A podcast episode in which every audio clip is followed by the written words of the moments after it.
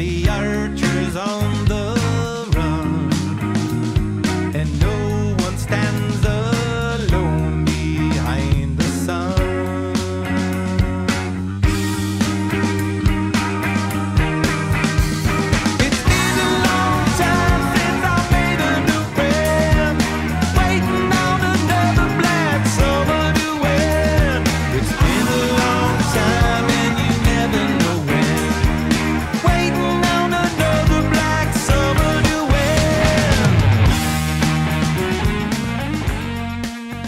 Red Hot Chili Peppers está na boca do povo mais uma vez.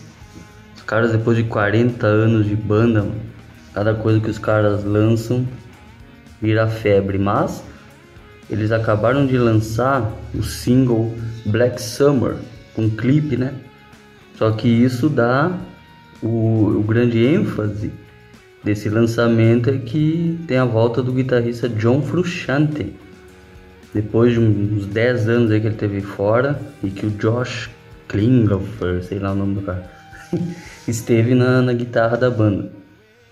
Mas o, o Red Hot Chili Peppers é uma banda que ela descobriu a sua fórmula, ela esse novo single Black Summer tem nada demais, ali você está escutando o Red Hot Chili Peppers do Californication, do Stadium Arcadium, mas é lógico que você vê ali a, a sintonia, a, a mágica dos quatro caras tocando junto. Eu acho muito louco e achei muito louco nessa, nesse novo single.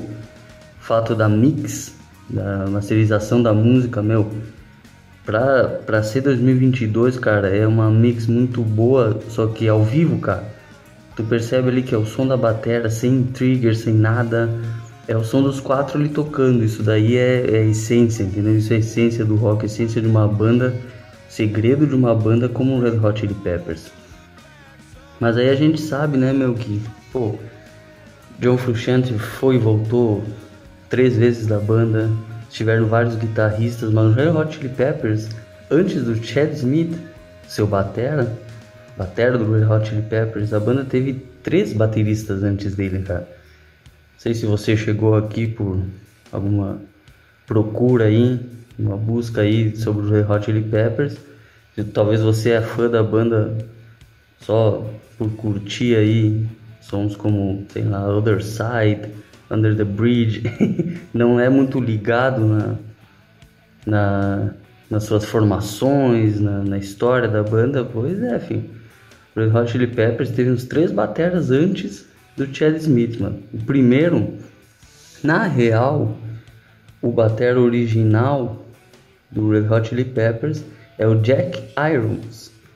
Ele esteve na, no início, na origem do Red, Hot, do Red Hot Chili Peppers, que na verdade o Red Hot Chili Peppers se, se formou da, da amizade entre Flea, Riley Slovak, guitarrista, e o Jack Arms. Eles eram três amigos ali na escola e descobriram que amavam a música e tocavam, começaram a tocar junto. E nisso o Flea conheceu o Anthony Kidd. E um dia, meu, a gente vai tocar num canto aqui, num, numa casa aqui. Pai, ele, ah, eu vou, eu vou, vamos ver o que que dá. Foi lá, fez umas rimas, deu super certo. Mas aí eles foram gravar o primeiro disco, o The Red Hot Chili Peppers. Quando eles foram gravar já com contrato e tal, Jack Irons, ah, não tô afim, tem uma outra banda aí, inclusive o, o Haile Slovak, Haile Slovak, sei lá pronunciar, ele também era dessa banda e deixou o Red Hot Chili Peppers. Foi aí que entrou o batera Cliff Martinez. Foi o cara que gravou o primeiro disco, o The Red Hot Chili Peppers.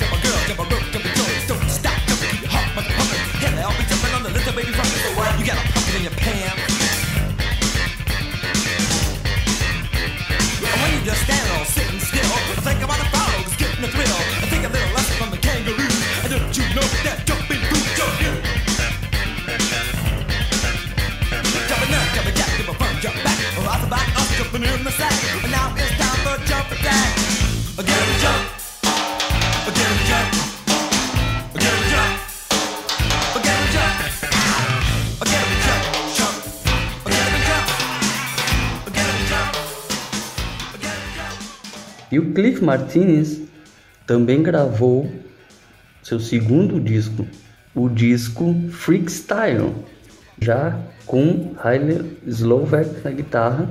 Os caras chamaram ele de novo. E esse disco ainda é Cliff Martinez na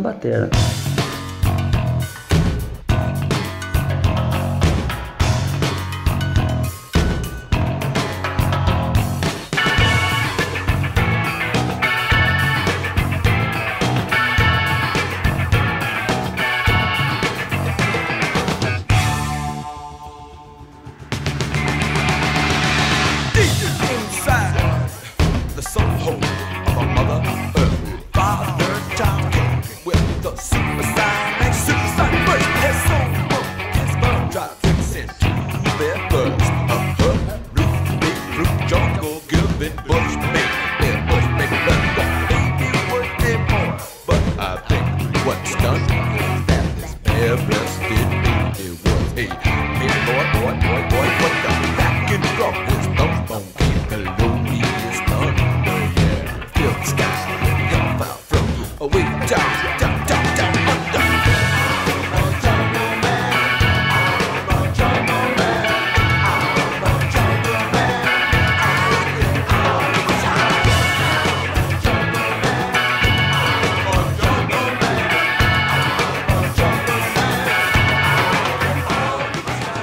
Mas aí eles lançam de Opro Mofo Party, não sei das quantas.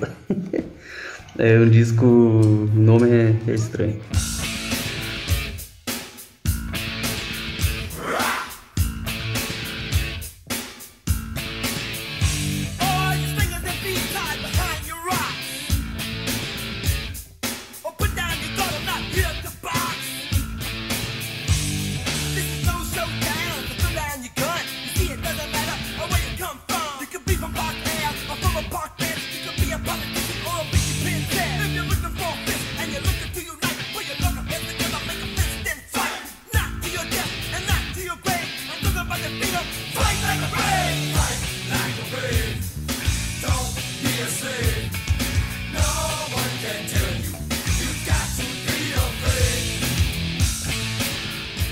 É o único disco com essa formação original, que aí volta Jack Irons na batera.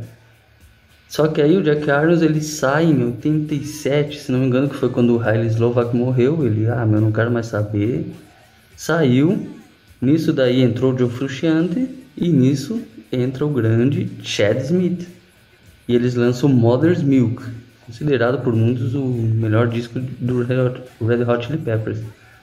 É um disco que tem é, Dog Me Down, tem a Higher Ground, Higher Ground, versão do Stevie Wonder.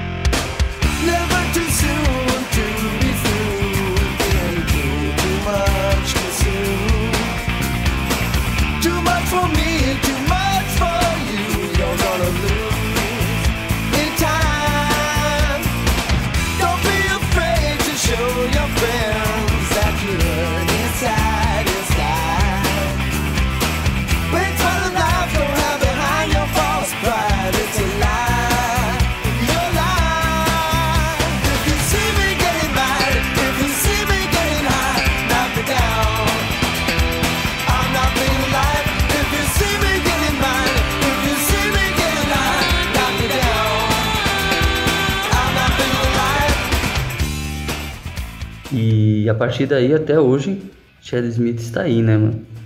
Eu sou daqueles caras que curto muito discos de, de bandas assim que geralmente os fãs não gostam muito, né? Como é o caso da One Hot Minute, que é um disco com Dave Navarro na guitarra. Eu acho esse um dos melhores discos do Red Hot Chili Peppers, né? Porém, cara, não tem como é, não citar o Blood Sugar Sex Magic.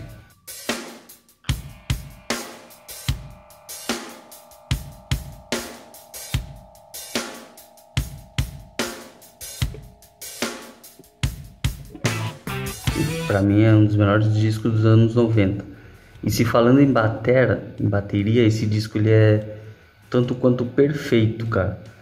Não só no play do Chad Smith, mas meu no timbre da batera na mix, a mix desse disco ela é ela é perfeita, cara. Não só na batera, guitarra, baixo, vocal, mas o som de batera é um som é, muito muito original. É, eu acho que quem é fã conhece aí que tem um documentário, os registros sobre essa gravação que eles fizeram numa casa, né? É, eles alugaram uma casa lá e gravaram tudo na casa com o Rick Rubin. E o som da bateria é isso, mano. É, é uma sala grande, é um som pesado grande. É, é animal. Mas, cara, qualquer disco do Red Hot Chili Peppers está ali, Chad Smith. Eu, eu também é, aconselho, né? indico assistirem o DVD do Red Hot Chili Peppers Live at Slane Castle de 2003. Esse DVD para mim ele mudou minha perspectiva de, de, show, de banda, porque é sensacional. E ali o Chad Smith tá, meu, eles quatro eles estão na melhor fase. E ali o Chad Smith tá é um batera excepcional, um batera original de identidade você escuta aí, ah, Under the Bridge, Californication, né? É, para muitos são baladas. Vai tocar isso daí do jeito que ele toca, com as notas fantasma que ele faz, as ghost notes, com, com o feeling que ele tem. Não é qualquer um, cara. Não é qualquer um.